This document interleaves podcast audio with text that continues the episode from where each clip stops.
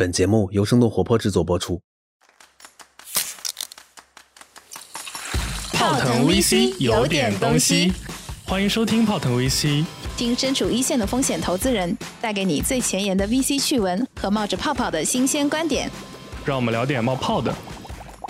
泡腾 VC 有点东西。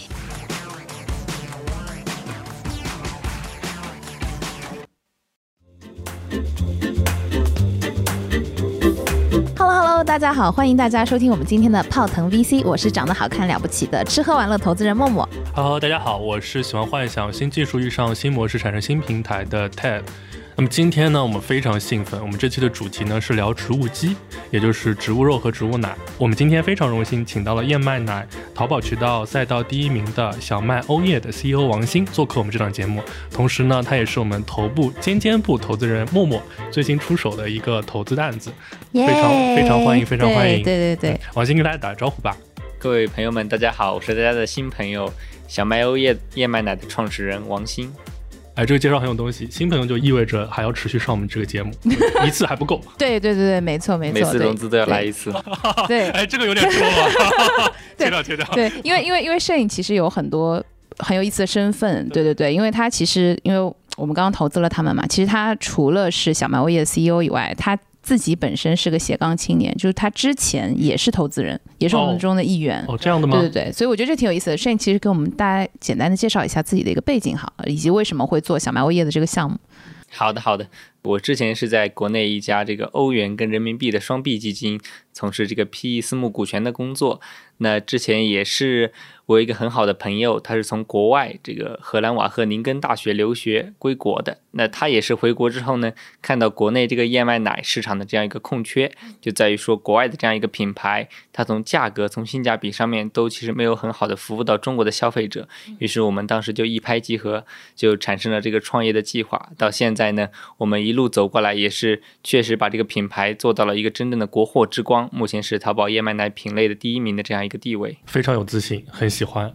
那么我们 啊，不多说了，下单。好下单。那呃，我们今天也有很多粉丝福利啊，最后的时候我们再跟大家讲。那所以就第一个部分，还是请两位，一个是专业投资人，一个是专业创业者，简单跟我们讲讲这个植物基这个赛道，帮我们科普一下什么是植物基，以及它对应的这个市场格局大概是怎么样。我们要不先从尖尖部投资人默默开始？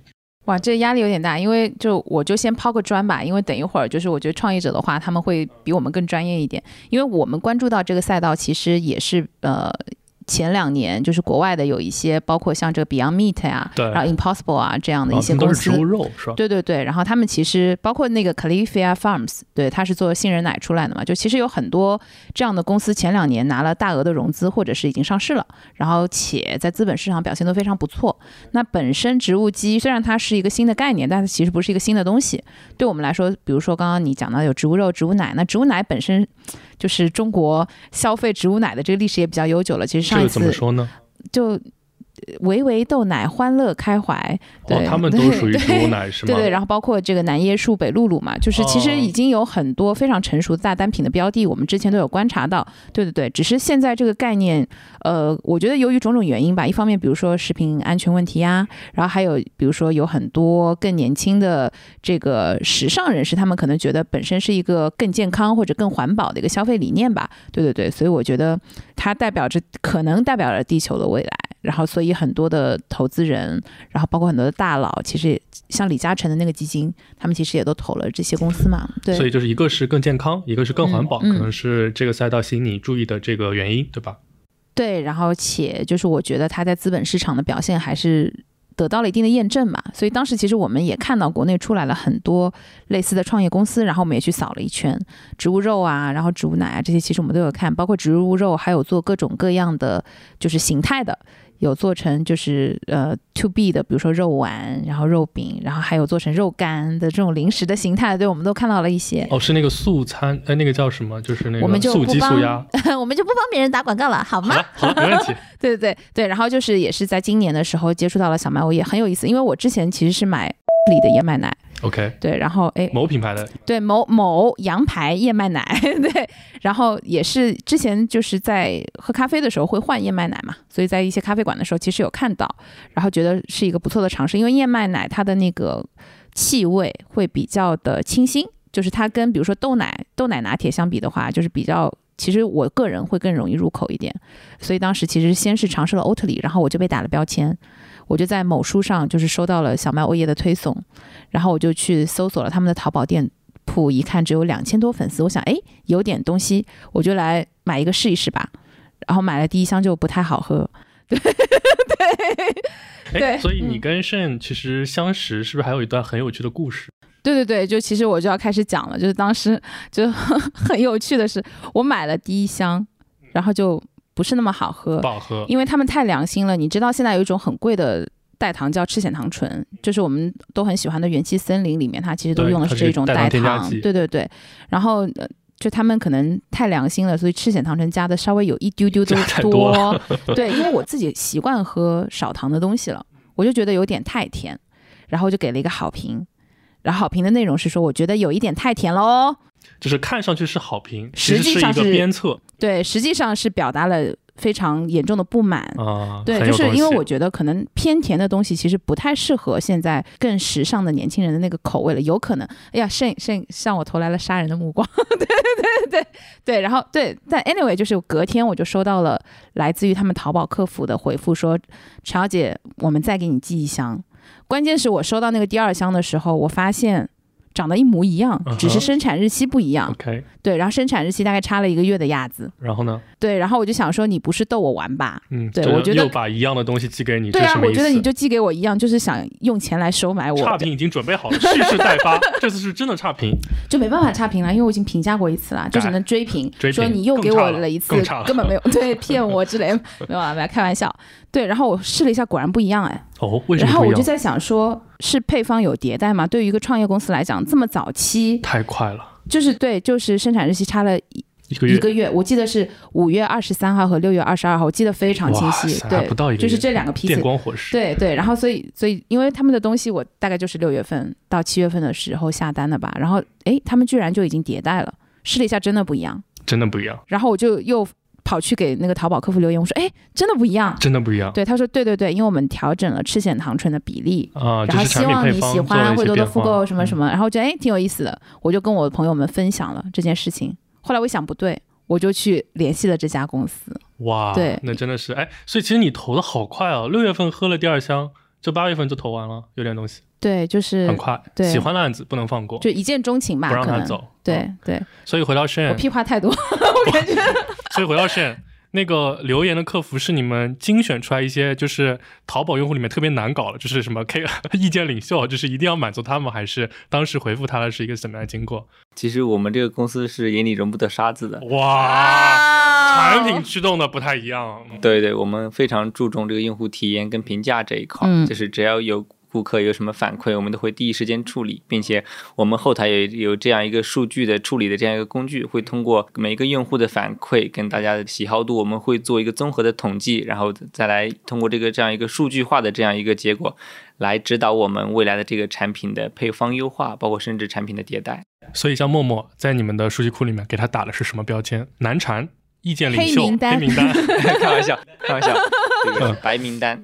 因为陌陌应该是一个很典型的用户嘛，他可能是你们产品小麦欧叶真的的一个目标客户嘛。那么给大家讲讲大概是一个什么样的画对？我们小麦欧叶的话，后台的画像是这样的。其实我们目前做到一个更细分的这样一个三个人群，一个是嗯 Z 世代人群世代差不多是九五后左右，还有一哦个是这么年轻时尚宝妈，还有时尚白领。那毫无疑问，陌陌肯定是 Z 世代人群里面的。对，哎，有东西啊，厉害厉害！你是不是看我的眼神不对，马上要问出那种问题出来了？所以、啊还有第三个人群是吗？嗯 Z 世代、时尚宝妈还有时尚白领三个人群，对，是我们的重点。然后从画像上来讲的话，偏大多数是女性，然后集中在十八到三十五岁，然后一二线城市为主。明白明白，嗯，刚刚那个 TED 问题不好意思被我岔开了，就是还是想听申颖给我们讲一下，就是从从业者的角度来看，植物基的这个赛道在国内现在是一个什么样的情况，或者是观察到一些什么样的现象吗？这两年植物基也是比较火，这个有两个方面的原因，一个是从中国的这个传统饮食文化来讲，中国人是偏向于植物的，而老外他其实很早以来他们是偏向于肉肉类的，所以他们经常吃牛肉喝牛奶，也是因为这两年一个是国外随着这个环保主义，随着这个人文主义，特别是这两年不是有一些这个影视明星嘛，比如说小丑的这个演员，他在奥斯卡之后就去了一个奶牛场跟屠宰场抗议，就。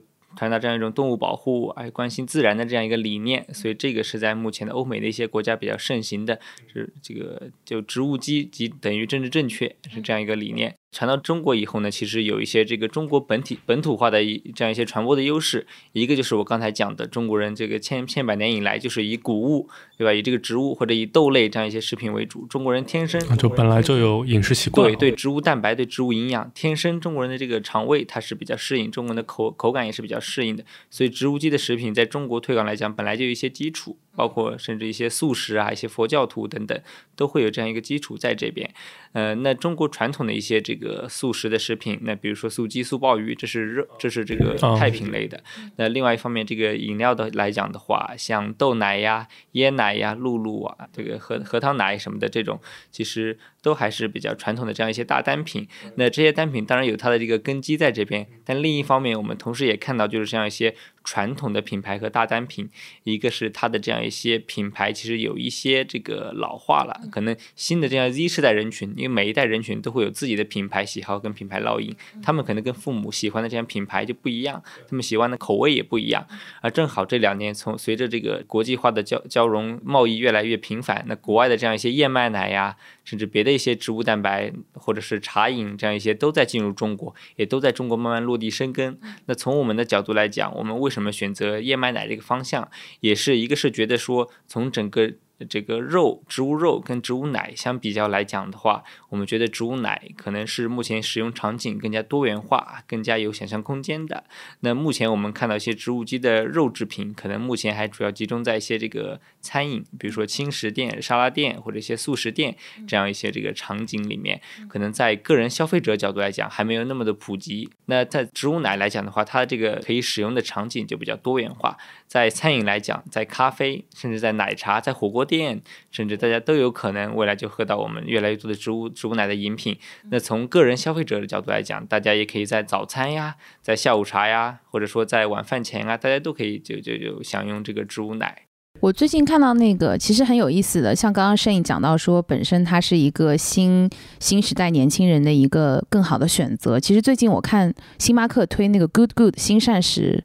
推的特别的猛，就是它包括有一些素肉，然后包括什么燕麦奶啊等什么，对对对对，然后还请了那个李宇春做形象大使嘛。OK，对对对，然后我觉得就是其实大厂现在都把这个感觉上作为不管是 campaign 也好，还是作为接下来一个非常重要的一个战略方向也好，其实都纷纷在这个上面去布局了。包括我们看到呃奈雪。然后像喜茶等都出了这样的产品，好像是一个确定性的趋势或者潮流。对，是的，是的，是的。所以，所以燕麦奶的话，我不知道现在我们在比如说这样的一些合作渠道啊，或者是一些就是可能合作的潜在的这样的一些大的渠道品牌或者是餐饮品牌当中的话，我们面临的大概是一个什么样的一个受众，或者是什么样的一个格局？对，那燕麦奶这个东西也确实是属于一个舶来品。最早这个燕麦奶还是因为一些羊排跟精品咖啡结合的比较紧。那从我们我们小麦 AV 的角度来讲，我们也是会借着这股东风，像我们现在已经跟国内两到三家这个比较头部的大型连锁的咖啡品牌达成了这个战略合作的意向，而且目前已经在初步的供货当中了。那有哪些呢？呃，当然这个还属于商业机密。好吧，我以为要 吹一吹。好，就是我们很快就可以看到。我们产品上见。对，就是产品上见，大家很快就可以在咖啡门店看到我们的这个小麦小麦叶。遍地开花。那包括从中国人传统的饮食角度来讲，大家可能对茶饮的偏好，这个市场其实大于咖啡的。所以我们在一些这个新式茶饮的这样一些头部几家，我们也在很密集的跟大家谈这个从集团角度来讲品牌联名，从门店产品角度来讲这个产品的调配合作，我们都有一些一系列的这个动作，后面会去推广。哎，所以其实我听 Shane 讲完，就是除了你刚刚默默提到的有，就是植物基代表着更健康和更环保之外，对我们国内的用户来说，其实它还代表着我们其实本来就有这样的消费习惯，就是吃一些素类的产品或者是植物那个蛋白的东西啊，本身没有做消费习惯的迁移，可能比海外对这类产品接受度更高。那能不能再跟我们，比如说听众朋友们再科普一下，或者讲的再细点，就是为什么我们这一类新的植物奶的产品是更健康的，或者说为什么它可以跟我们之前老的一些产品，它主要的区分度主要在哪里？那讲到为什么这两年这个植物基的奶制品去替代这样一个传统的牛奶呢？确实，一方面是这个牛奶从亚洲人角度来讲，有百分之七十是乳糖不耐的人群。就是这两年随着这个这个媒体的这样一个普及，很多人就通过各种渠道了解到，这个其实我们这个亚洲人、东方人是不太适合长期饮用牛奶的。一个是有的人他可能就不吸收。它里面营养成分还有一个是，就它可能比如说肚子会不舒服啊什么之类的，的确会有。来说就是喝了牛奶会拉肚子，还是我理解的有点这是一个表象，这是一个表象，对对对对对，嗯。对，包括营养吸收，它那个乳糖，它那个乳乳蛋白，它也不会吸收下去，很多其实是主要是不吸收，就喝了白喝。对，是是是啊，这样子。OK，植物植物的就没有这个问题是吗？植物是没有这个问题。啊，OK OK。对所谓的乳糖不耐，那第二个角度来讲，我们又针对我们的这样一个目标人群，这样一个新时代的女性的一些痛点，比如说大家担心牛奶里面激素会长痘，对吧？担心这个乳糖喝了会发胖，因为现在都讲抗糖嘛，所以我们小麦欧叶燕麦奶有些这样一些新的概念在里面。就说到牛奶长痘，因为牛奶里面好像是有一部分呃雄性激素会在里面，对对对，所以就其实的确是会有致痘的这个风险。原来是这样，这这是一个来自一个女女性的观察，对，Z 时代女性的观察，对，没错，嗯嗯，问题不大，好，挺好。所以，那我们就切换到这个，因为刚刚讲到，其实更健康，说白了就是符合我们一些年轻用户，就是容易瘦嘛，或者是吃同样的东西，但是口感不降低，但是可能会更瘦一点。所以就是里面是不是还是我们因为跟代糖有一些关系？因为今年我们整个大的赛道里面看上市公司表现，包括做代糖添加剂的这些公司都。特别火，包括元气也特别火，能不能给大家也再继续科普一下？我们今天主要是科普节目，就是代糖的这个赛道，主要现在是大家用哪几类的这个代糖添加剂？它们分别的优劣大概是怎么样的？嗯，好的，那代糖其实从八九十年代到现在，已经发展了迭代了三种类的代糖，所以就是现在现在这一代是第三代。那最早的第一代能出现是甜蜜素之类的，那那一代代糖的出现很重要的原因是为了减成本，比如说甜蜜素，它同样。的这个重量，它的甜度是白砂糖的四百倍，就是比白砂糖便宜，是吧？就相同的体感比白砂糖便宜。对，相同的甜度来讲，那它在这个食品饮料里面添加量就小很多。最早是这个需求，那八九十年代之后呢，慢慢后来又出现一些醇类的产品，包括一些这个这个新型的这样一些这个代糖。那它主要的这个。呃，增长的趋势主要是为了口感，因为之前的一些这个便宜的代糖，它的口感上还是比较差的，消费者很容易就喝就喝出这种所谓的这个糖精味儿，假甜，就是很明显啊，对，假甜味儿。对，哎，其实像甜菊糖，它是属于第二代吗？嗯，对，算是，对，算是，它算算是一个比较成熟的这样一种代糖。那近两年呢，也是随着这个，特别是这个某无糖气泡水，把这样一个赤藓糖醇、赤藓糖醇这样一个第三代代糖超过。赤藓糖醇，对，赤藓糖醇之前是一个非常非常小众的这个细分赛道。OK，它最早是日本的一个大学教授，他在实验室里做实验的时候，不小心把这个试剂瓶打破了，哎哎，这个变魔术一样的变出了这个代糖。这么意外了？当然，这个肯定是开玩笑的。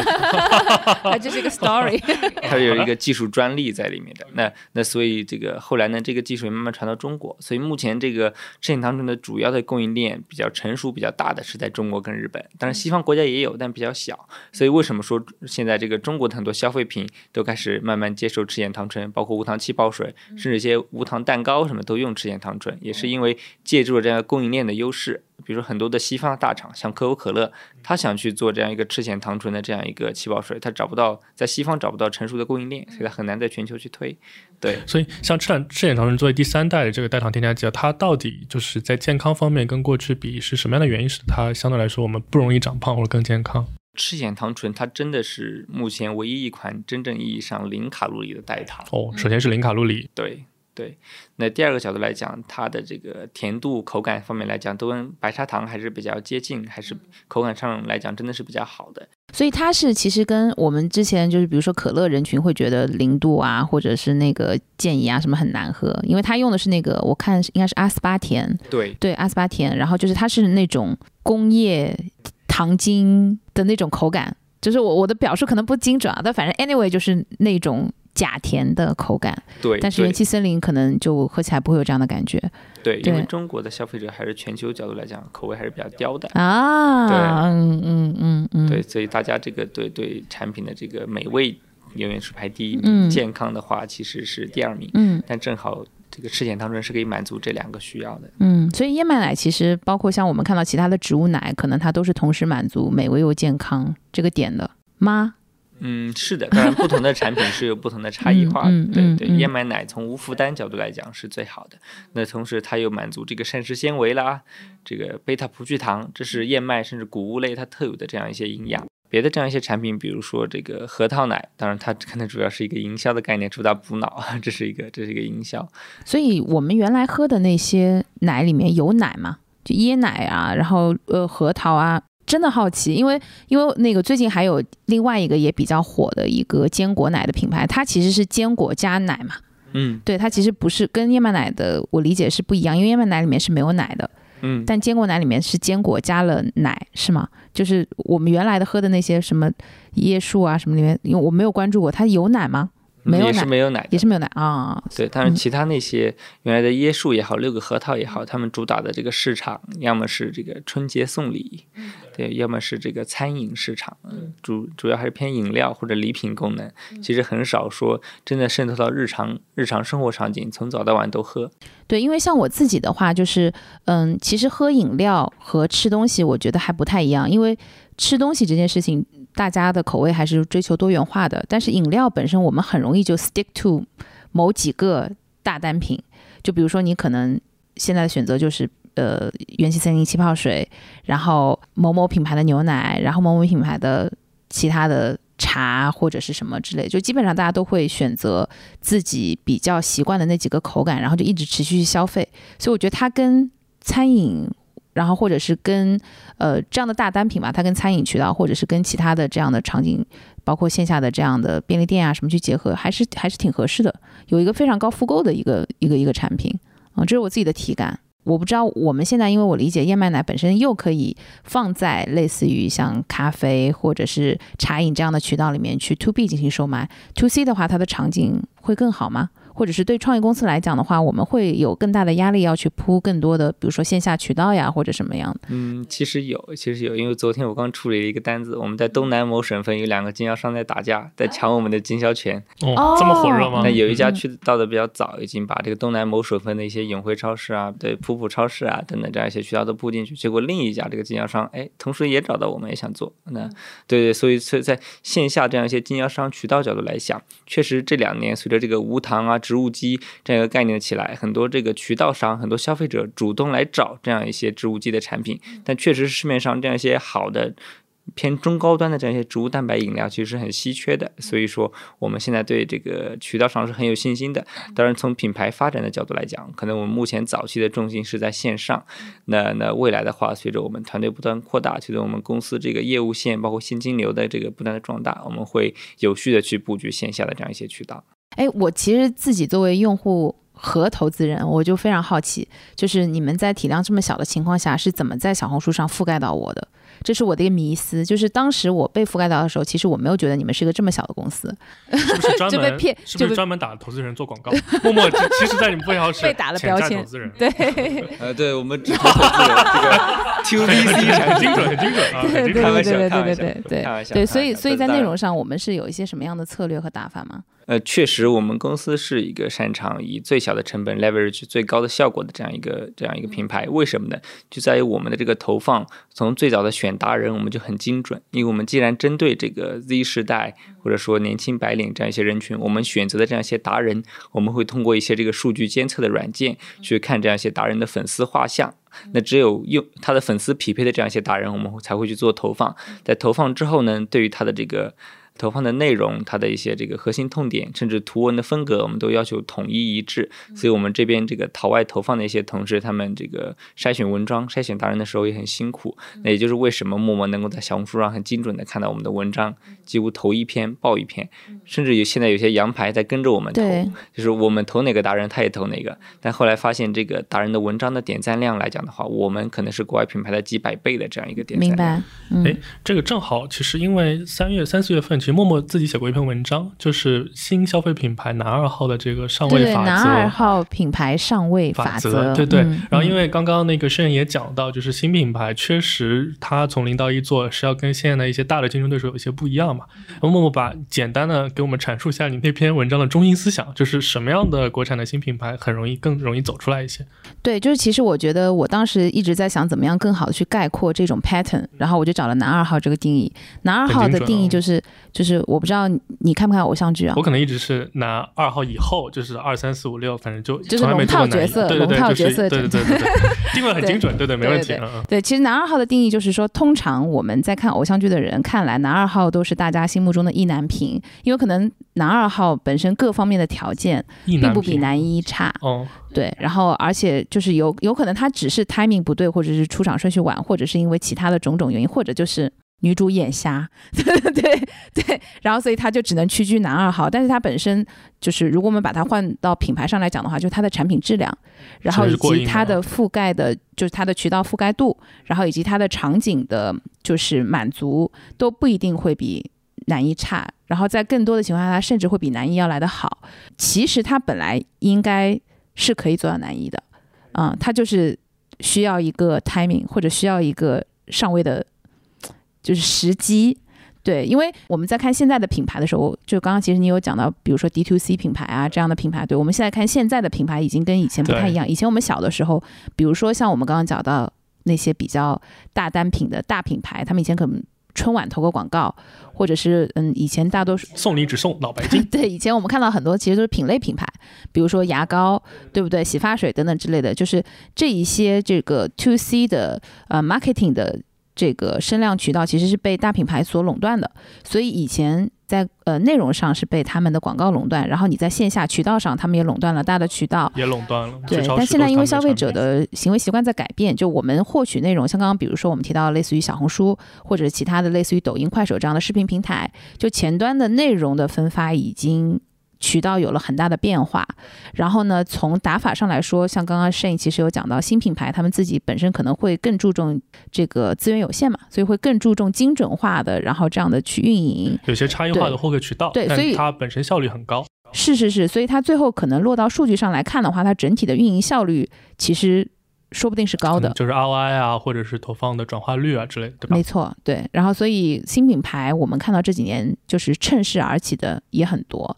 然后，且因为它覆盖的这个渠道的人群就是它的呃目标受众，然后可能是跟那些大牌会有一定差异化的。所以在这样差异化的竞争道路之上，他们作为这个品类的男二号，或者是作为这个品类的就是后起之秀的话，其实还是比较容易去占据消费者的心智的对。嗯，哎，嗯所以但其实说起来，这个小麦欧叶已经是渠道第一，已经是男一号了。但 anyway，不管这个话题，就是那、嗯、不不，其实我们不是男一，嗯因为男一是我刚刚说的，就是我原来会去购买的。对，就就其实当时他没有什么其他竞争对手的时候，他就几乎和那个品类是什么画了等号南。椰树、北露露这些是吧？啊、嗯可能是吧，也可能不是不是啊，是那个羊排哦，啊是那。个羊排。啊对好，那呃，那那正好再 follow 一下你这 up follow up 一下，就是那你三四月份写文章的时候，人家还没给你寄第二箱过来获你合客呢，所以你是怎么把你男二号的投资逻辑套在这个少爷身上了？能给大家解释一下吗？对，因为我觉得它跟就是我说的之前我消费的那一个相对比较 established 的大品牌相比的话，它是有很多它竞争化优势的。有一个很有意思的点是，小麦欧叶他们就是他们在小红书上打的品是直营的，这个是我发现跟那个大牌非常不一样的。直饮就是可以直接喝，就是它呃，因为那个品牌的叫明星 SKU 叫咖啡大师，咖啡大师哦，是跟咖啡混在一起的是吧？，对，它其实是一个伴侣，哦你可以理解为，对对对对，它其实是一个非常场景化的一个东西。然后，但是小麦欧叶它去打的全部都是类似于比如说直饮，然后但是直饮的呃前提满足了之后呢，我还有更多场景的延伸，就是你去看那些内容都是包括，哎，直接喝很好喝，但是比如说我去配一块饼干，或者是我去。泡一个麦片或者什么之类的，都还是不错的一个选择。对，然后且就是他们那个产品的包装，虽然有一点难看，但是是挺有视觉锤的。就是包括那个我们刚刚讲的那个男一号，就是那个羊排，它其实它的包装也非常 iconic。OK，就是你看到了之后，你就会发现，你就知道这个包装就是这个品牌的产品，描述一下什么样的视觉锤是咱们小马也特别的醒目呢？就是感觉学生奶很下沉的那个视 很觉下沉。感觉投资人不是特别满意 听这个说法。国潮风。国潮风爱说就好了。对对对，刚好这两年国潮比较火，但是我们也有也有疑虑，说过两年国潮不火了，所以我们目前也在这个筹备一个品牌升级，做一个这种时尚设计师的常规版本。所以，所以其实看过默默的那篇男二号的文章吗？然后觉得自己自己是腐事后看了一下，觉得哦，哎呀，事后看了一下。现在有点像，好像说的就是我。为什么觉得说是你来展开讲讲？就真的是从他这样一个，就所谓的男二号是更加关注女主，那男一号其实很多是强势霸道，就像一些羊排一样，它的这个口感跟定价都是全球统一化的，不会为中国的消费者来做这样一个口感或者本地化的不够价格。本地化。对，从我们这样一个产品，我们叫所谓的这个 D to C 嘛，就 Design to Customer。真的，我们从包装上，我们用小支，就担心中国的女性的消费者，她一次这个、嗯，喝不了那么多，对喝不掉嗯会浪费。小支也可以随身装，也可以很轻巧随。身带对，那从口感角度来讲，我刚才也讲了，对我们做了这样这样一些这个代糖的调配的方案。从价格上来讲，我们也是很平易近人、很亲民的，就真的能够产生复购，大家日常每天都那都能够喝的这样一个产品。嗯，还是足够对，就是本地。男二号就是要无微不至、无孔不入。毕竟可能有一万个女生喜欢男一，但是男二可能就喜欢一个，所以会很好的做本地化。就是男二让女主感觉他只喜欢你一个，但其实他的 coverage 也就是不不小，哎，我听你这么一打比方，我突然觉得做投资好有意思啊，就是一下子就把融会贯通。对对，嗯就就万万能公式对。对对对对，这就是我投资的万能公式。对，对，有点东西有点东西，有点东西。对对对对对对。就是其实刚刚那个王鑫讲到了，就是我们的产品本身针对于消费者还是做了一些改进的。对，我不知道，就是你有观察到，嗯，可能不一定是我们这个行业的啊，就是因为之前你也是投资人，就我也还蛮感兴趣的。我们在做这个产品设计的时候，我们有参考一些，比如说国内做的比较好的其他的品牌嘛，就是你有观察到，比如说类似于其他的品类的男二号有一些什么做的比较好的地方？纯粹从设计角度来讲，可能这两年国潮却是一个比较风口的，比如说这个乐乐茶，比如说这个最近有个李子柒做的这个中秋月饼，其实都是这种大红色的这样一个国潮的风格，那也是符合现在这个年轻人的一个消费趋势。那为什么呢？我们现在 Z 世代人群很多这个九零后，确实是生活在这个国家经济。发展比较快，综合国力比较提升的这样一个阶段，所以现在年轻人的这样一个消费标准跟过去一代的这个这个群体确实不太一样。过去一代群体他觉得洋牌就等于好，中国牌子就等于便宜大陆货，对吧？但现在年轻人不一样，大家不太在乎品牌，更加在乎的是这样一个性价比。那 Z 世代人群来讲，大家又又对国货现在有这样一个信心，因为他们生长在国家还是比较一个繁荣昌盛的一个时代。真的说这两年是一个国货的春天。那有人开玩笑说嗯哪里是春天，夏天都已经到了。这个 对，所以说这个国潮风这两年确实是比较火。那我们这个包装呢，一开始我们内部也有讨论过，或担心会不会有些这个说难听点，有些这个落伍。但是正好是赶上了国潮风这个浪潮，所以在一些这个。小某红书等等渠道去看的时候还比较好看，那我们也是算是借鉴了这样一个所谓的时尚或者消费的这样一个风潮吧。刚其实你提到一个很有意思的点，也是我自己的观察，我发现。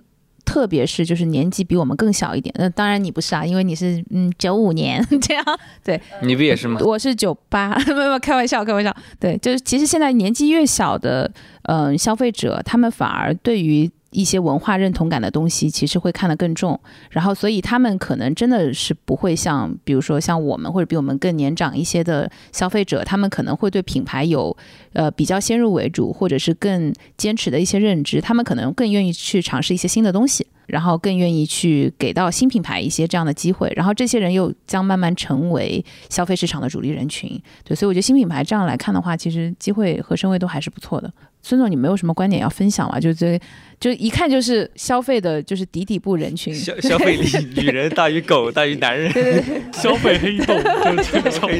对对，消费黑洞，我们就是服务者，我们哪有什么消费的？对，钱都赚不到，值太低了。就是我们先回到植物对基那个话题啊，就是哎，其实植物基分成两大块，植物肉和植物奶嘛，就是能跟我们讲讲，就是这两块，我原来理解是国外其实植物肉反而更热门一点，但是可能真正达到跟我们正常吃的牛肉、羊肉一个口感，可能还是要几十万美金一磅的那种，就是可能还是特别特别贵啊。所以我不知道，就给我们简单讲讲，就是整个海外的这个植物基，就植物、植物奶这两个发展趋势，包括我们一开始为什么选择做植物基这个赛道，我想肯定是有过一些考虑的。那一方面是从这个产品的这样一个技术方案角度来讲的话，植物肉主要有两种，一种是这个大豆蛋白，一种是这个豌豆蛋白。那从原料来讲，其实都还是美国是这样一个大豆跟豌豆的主要原产国，所以他们做的这样一个大豆跟豌豆蛋白上游其实是垄断的。它上游其实就垄断了。对，其实这个人造肉，您看下游可能有很多的品牌，其实它上游的原料供应商，那个蛋白方案供应商就那么几家，其实都是国外的风味。这个是因为它垄断了原材料产地，还是因为它技术上其实垄断了？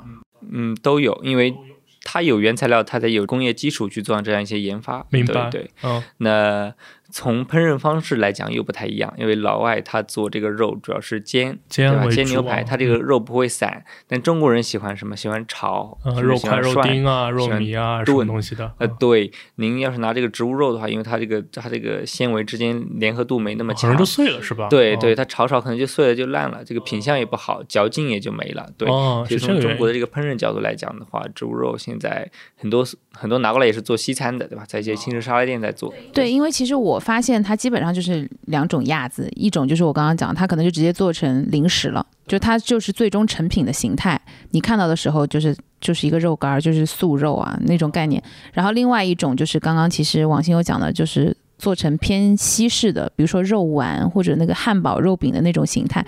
对，然后但你吃起来还是和肉会有一些差距，能感觉到。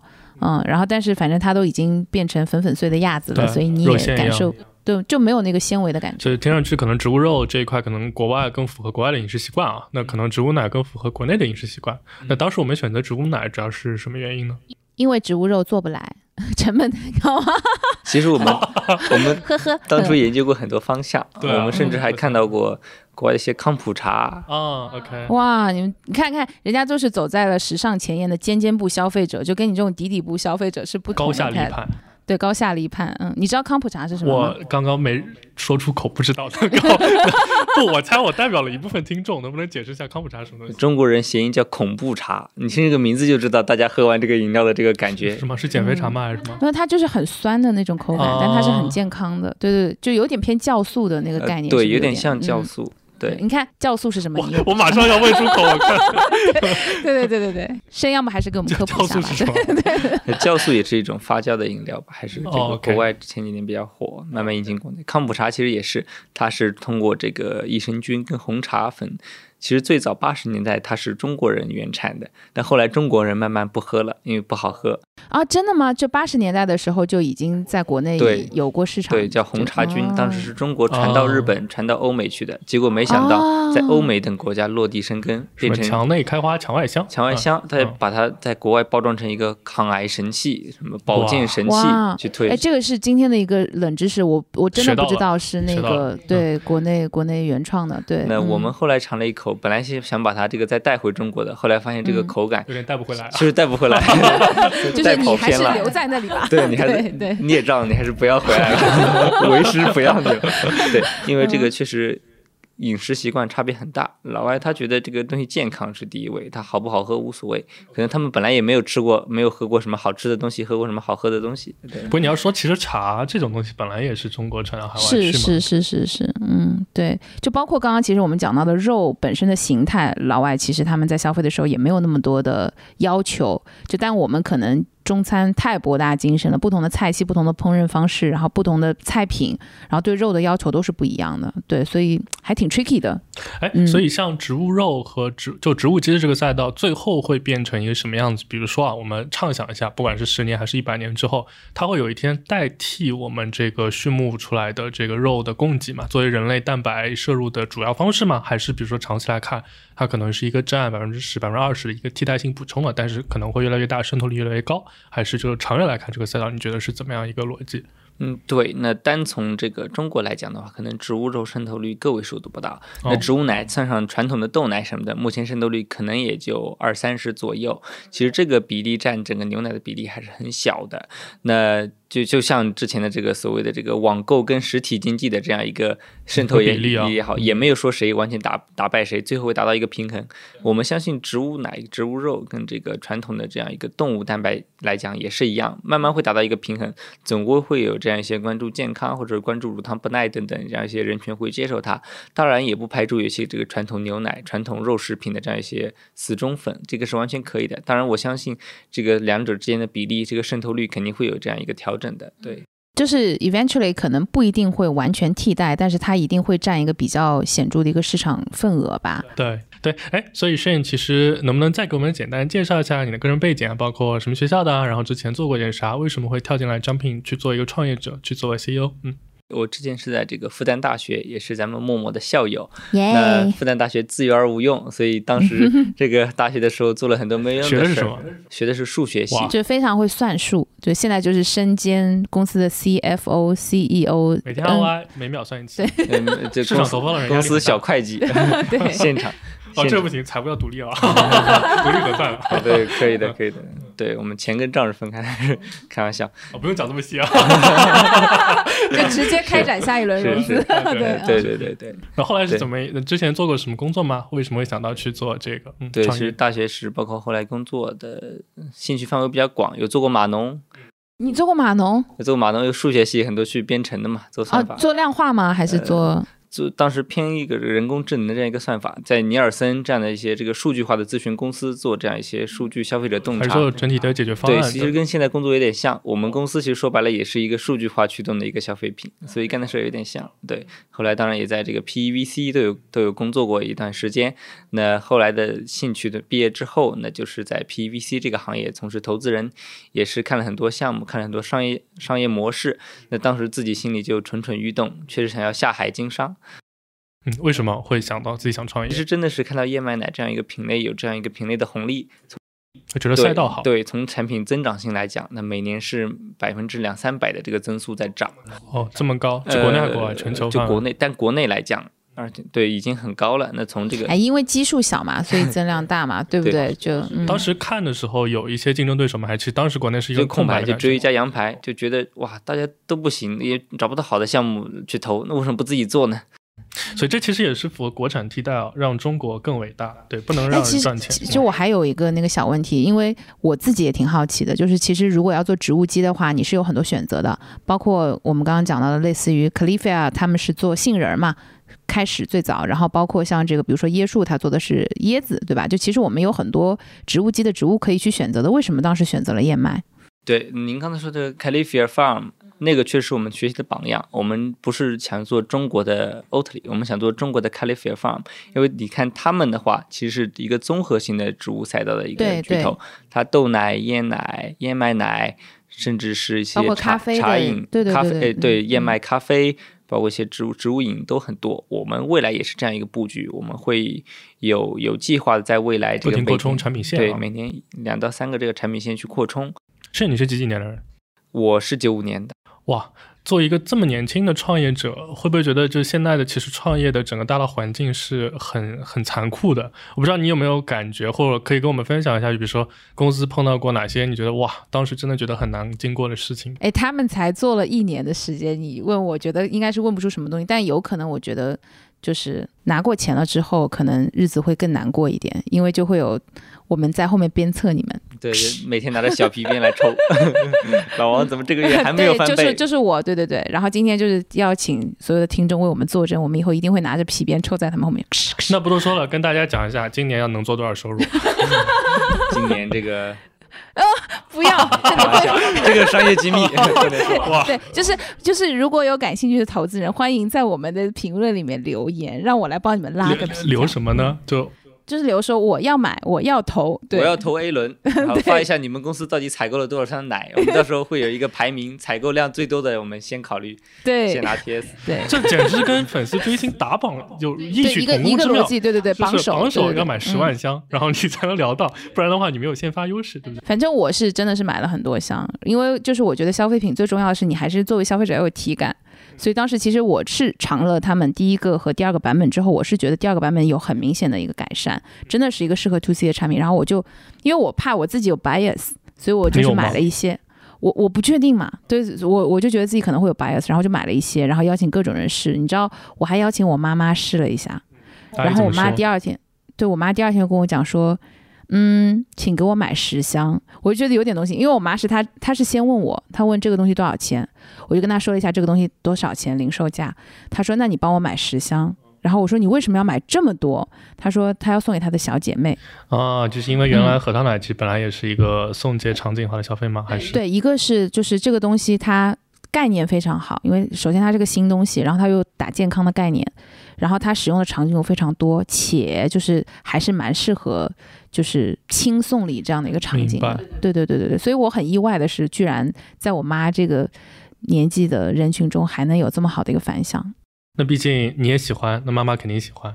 我觉得还是挺 bias，有没有请一些明显不 bias？比如说你让我喝一口，哦，我我邀请了我们的男同事尝试，对，因为我们很多男同事他之前他们以前就是，首先有可能他们都不是咖啡的重度消费人群，所以他们更不要提说以前在喝咖啡的时候换成燕麦咖啡、燕麦拿铁了。都不知道燕麦咖啡是什么。他们都没有尝试过燕麦奶，然后让他们单喝了一下，和以及加在咖啡里面试了一下，他们都觉得还不错。对，所以我觉得这个是作为消费者的体感的一个判断吧。不多说了，我们两个都是看直播电商赛道的。那么这么好的产品，哪里能买得到呢？哎，上过上过直播了吗？以及愿意上直播吗？其实我们之前还没怎么上直播，因因为为没钱。因为我们确实不太懂套路。后来我们发现很多消费品是靠直播来刷量，对对，然后拿融嗯资的。嗯我们之前真的是老老实实靠自然流量的。那最近也确实是默默说了，有钱去交坑位费了，才开始报一些这个头部的主播。所以这么好的产品哪里能买得到呢？我们应该消费者在哪里可以看到？除了淘宝，嗯大家在很多渠道，天猫也好，淘宝也好，京东、下厨房、拼多多有吗？拼多多可以搜，搜小麦欧耶都可以搜到，就全渠道覆盖了啊。全渠道覆盖。线下刚刚听到也有一些经销商在卖了啊，经销商嗯，好像盒马里也有了？在杭州嗯的银泰、好幸福，还有盒马生鲜，呃，银泰跟好幸福已经上了，盒马生鲜下个月会上，对，然后包括别的一些省市的这样一些永辉啊、普普啊等等都会上。哎，这对全方法非常好。那不多说了，今天我们这么好的一个场景，我们的听众又这么多，是不是要给大家一点福利呢？今天一个是我们公司双喜临门，天使轮 close，第二个是我们公司一一周年周年庆。哇哇，大家普天同庆，好吧？对对对，今天这个公司 CEO 正好在场，直接拍板送大家 五箱燕麦奶。哎，我觉得你很适合自己直接去直播上直播啊带货，哎，对对对对对，嗯嗯，哎，送五箱，所以他们要报什么暗号吗？想个暗号，我们一起想暗号。来，那要默默先说一个暗号。好，那就小麦欧耶欧耶欧耶吧，就欧是那个欧洲的欧，耶是一个两个耳朵的那个叶，啊对对对，小麦欧耶怎么样？这个暗号怎么样？CEO 大人，好的，好的，太棒了。又对你有一些憧憬在里面，对不对？对对对，就是对对对欧耶欧耶哎，但。感觉五箱稍微少了一点哦。那我不多说了，作为直作为投资你是不是，自己要赞助一点？对对对，这样吧，那刚刚讲的是那个淘宝的暗号嘛，然后我就在我们的这个评论里面抽吧，好不好？我也抽五我。可以，我可以，我也想尝试一下。你也想尝试什么？你也你也要送吗？我也想，我想抽，送了也送不了。你也想尝试送五箱，十五箱。对，我觉得可以，哇。这这后面有点东西啊！好好，第一步消费者、呃投资人啊，不多说了，你到底是抽还是送？你先说吧。今天这个音频就录在这里了，就是你要对得起我们的听众朋友们。我对，跟陈总一样，好吧？不多说了，真的吗？我蹭一个，好吧？嗯、对，，那那这样吧，那就是陈总带我也送五箱，好，就这样。啊啊，那就是在评论里面抽取，对不对？嗯怎么个抽法呢？就是那就点赞数最多的评论吧。哦，嗯点赞是需要比如说拍一张小猫叶的线下的照片，还是怎么样？还来句口号 slogan 怎么样？不然不能表达消费者的爱啊，对不对？对，他会那奇奇怪怪评论怎么办呢？那我作为投资人，我会觉得很不好意思。要不这个要求还是你来提吧，好，就很扭捏。我现在，嗯，很不自然，很不自然。对，这样，反正就嗯是在评论区里面，可能可以，比如说喝过小麦欧叶，或者对它的一些呃一些简单的评价或者觉得怎么样，都可以留言给我们。然后也不是点赞数了，点赞数首先要多，其次要投资人陈总满意的评论，就是我看的顺眼的评论。他就他他，因为他天天回复评论，每天每三秒钟看一次，所以 完全不会看不到。只要他点赞的，我们就送，好吧？就五箱为止，就送满为止，对不对？好，就是大家在各个音频平台听到我们这期节目的呢，然后以及就是大家如果对小麦欧叶有什么建议，或者是大家觉得它好喝还是不好喝等等评价，都欢迎告诉我们。就好喝的评价我们来抽取，不好喝你只能看看喽，对不对？对，不好喝，我不知道后台有没有权限，就直接把它删掉。那如果人家像你一样，就是打了五星，但是说嗯有点甜，这个就是感觉套路很多的样子。反正交给你评判了，好不好？就我就只能亲自下场去撕了。好呀好呀。非常感谢大家今天收听我们的节目，然后也欢迎大家去淘宝搜索小麦欧耶，然后下单我们的产品。有什么好评或者如果是差评的话，不要评论在淘宝，在这里评论给我们就可以了，好不好？谢谢大家，谢谢谢谢，好好谢谢各位，好好好，拜拜，大家拜拜。听完之后别忘了跟朋友们分享一下，关注我们的公众号“生动活泼”，声是声音的声。或者添加我们的小助手声小英，他的微信号是声 FM 一 sheng fm 一一是阿拉伯数字的一哦。添加的时候记得填写关键词泡腾 vc 我们下期节目见。拜拜拜拜。拜拜拜拜。